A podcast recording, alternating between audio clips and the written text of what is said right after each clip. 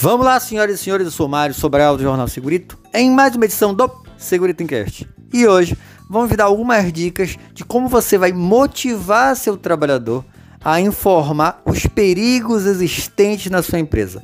É logo depois da vinheta. Segurito, segurito, segurito, segurito, segurito, segurito, segurito, segurito. Encast.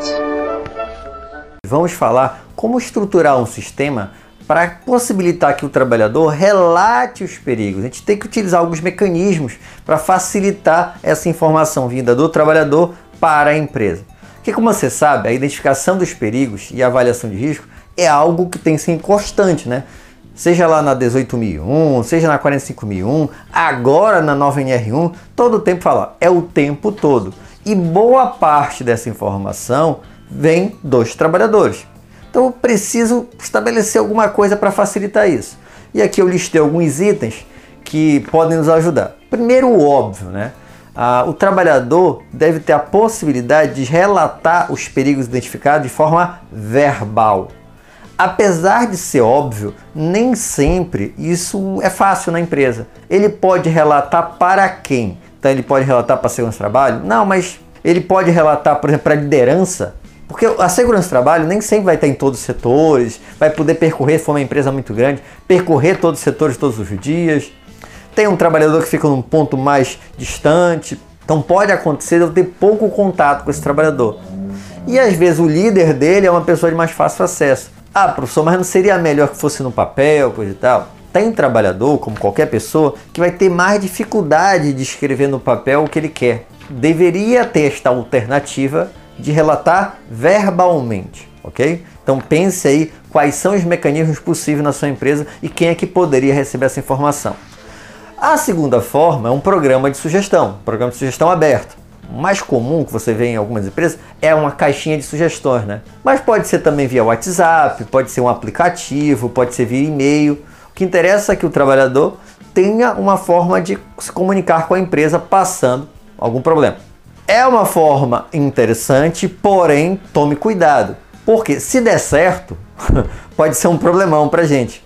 Que o volume vai ser tão grande que a gente vai começar a ficar afogado de informações. A gente vai falar um pouquinho depois sobre isso também. A terceira forma é um sistema de relatórios pré-definido. É um pouquinho diferente do anterior. Na caixa de sugestões, o trabalhador viu um problema, ele anota, coloca lá e ok. Nesse terceiro sistema aqui, que seria um sistema de cartão de relatório, eu já vi em empresas fichas que ficam em determinados lugares, eu já vi através de aplicativo e tudo mais.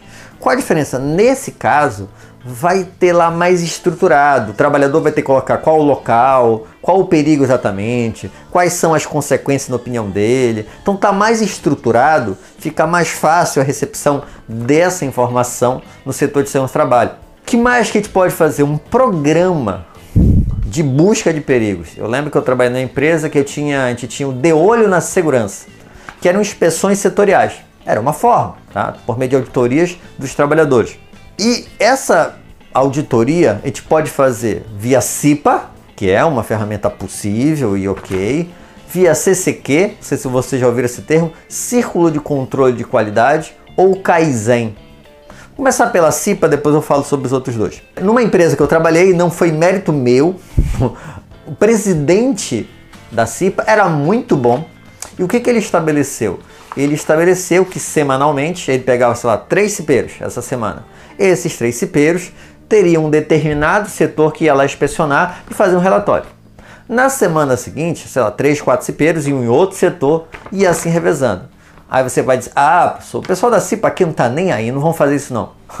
o problema é que você quer que ele trabalhe sem dar tempo disponível. Nessa empresa especificamente, eles estavam liberados daquele horário para fazer essa inspeção. Então percebe que é diferente. Você tinha um tempo disponível para é, fazer a inspeção e fazer o relatório. Agora você querer que ele esteja trabalhando e em paralelo faça outra coisa é mais difícil. Uma forma é essa.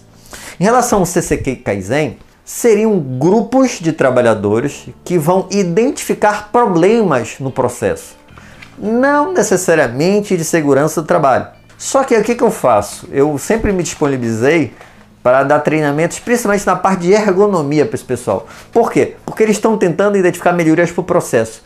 E ergonomia ajuda muito no processo. E o que estimula eles? Há uma competição, são equipes e há uma competição, uma pontuação, há uma premiação final.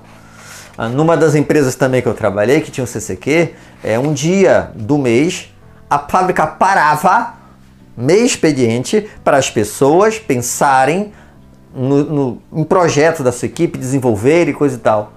Eu achava um negócio muito interessante. Ah, professor, mas a empresa ia perder dinheirão, imagine, meio expediente, coisa e tal. Pois bem, essa, nessa mesma empresa eu lembro de um projeto que foi uma, uma ideia dos trabalhadores que rendeu para a empresa 100 mil reais. Um projeto. Fora vários e vários outros, de 20 mil, de 30 mil, porque eles iam colocando ideias. E era uma competição também, no final havia uma premiação. Não significa que todo mundo trabalhava, mas aqueles que trabalhavam, os trabalhadores que faziam essa equipe, eles ajudavam muito, porque estavam empenhados, né? estavam motivados. Então, uma ideia também interessante. Só que qualquer programa só vai funcionar se você tiver mecanismos de feedback, de dar um retorno na informação. Porque o Mário vai lá com o te reclama, olha, eu vi tal problema. E fica por isso. Você não dá um retorno para ele. Não significa necessariamente que será realizado. Pode até ser o retorno de, olha, infelizmente estamos sem recurso esse ano e não será realizado. Ok, você deu um retorno. O problema é que às vezes chega a informação no CERMIT ou o setor que é responsável e essa informação fica lá. E esse trabalhador não tem resposta. E não só dá resposta, num tempo adequado. Então, se você vai fazer um sistema desse, facilitar essa comunicação do trabalhador para a empresa em relação à identificação de perigos, por exemplo, a gente precisa estar estruturado antes. Porque se você não consegue passar essa informação em tempo hábil, o que vai acontecer? Os trabalhadores deixam de informar. Eles não estão tendo retorno, ele não sabe o que está acontecendo.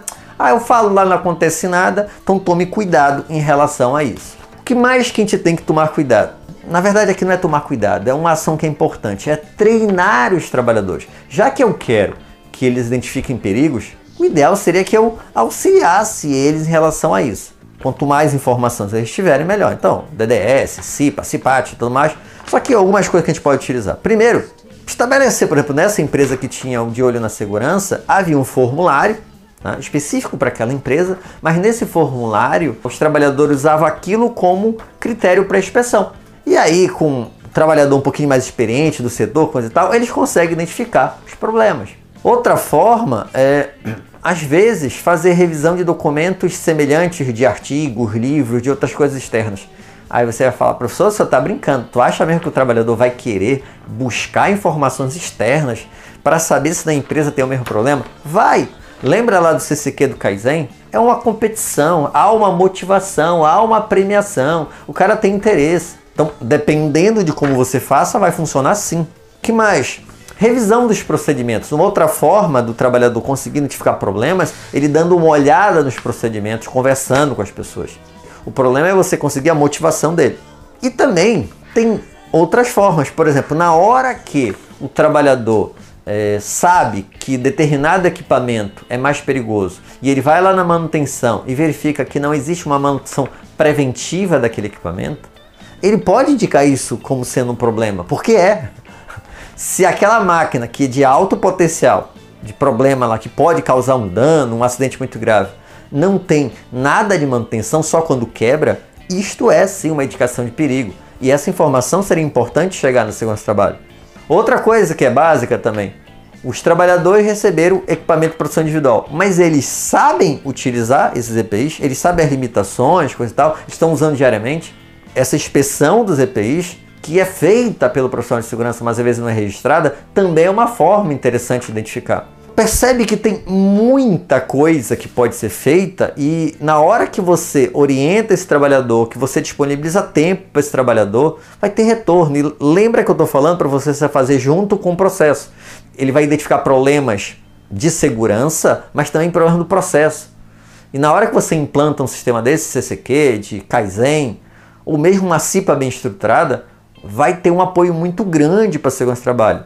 Só lembre, vou insistir, de se estruturar para poder dar o feedback. Não adianta de nada você receber um monte de informação e não dar o retorno para esse trabalhador. Espero que tenham gostado. Se gostaram, já sabe, né? Curte, compartilha e Tem alguma dúvida ou sugestão de pauta? É só colocar embaixo nos comentários ou mandar um e-mail para sobralj.hotmail.com. Um abraço e até o próximo programa.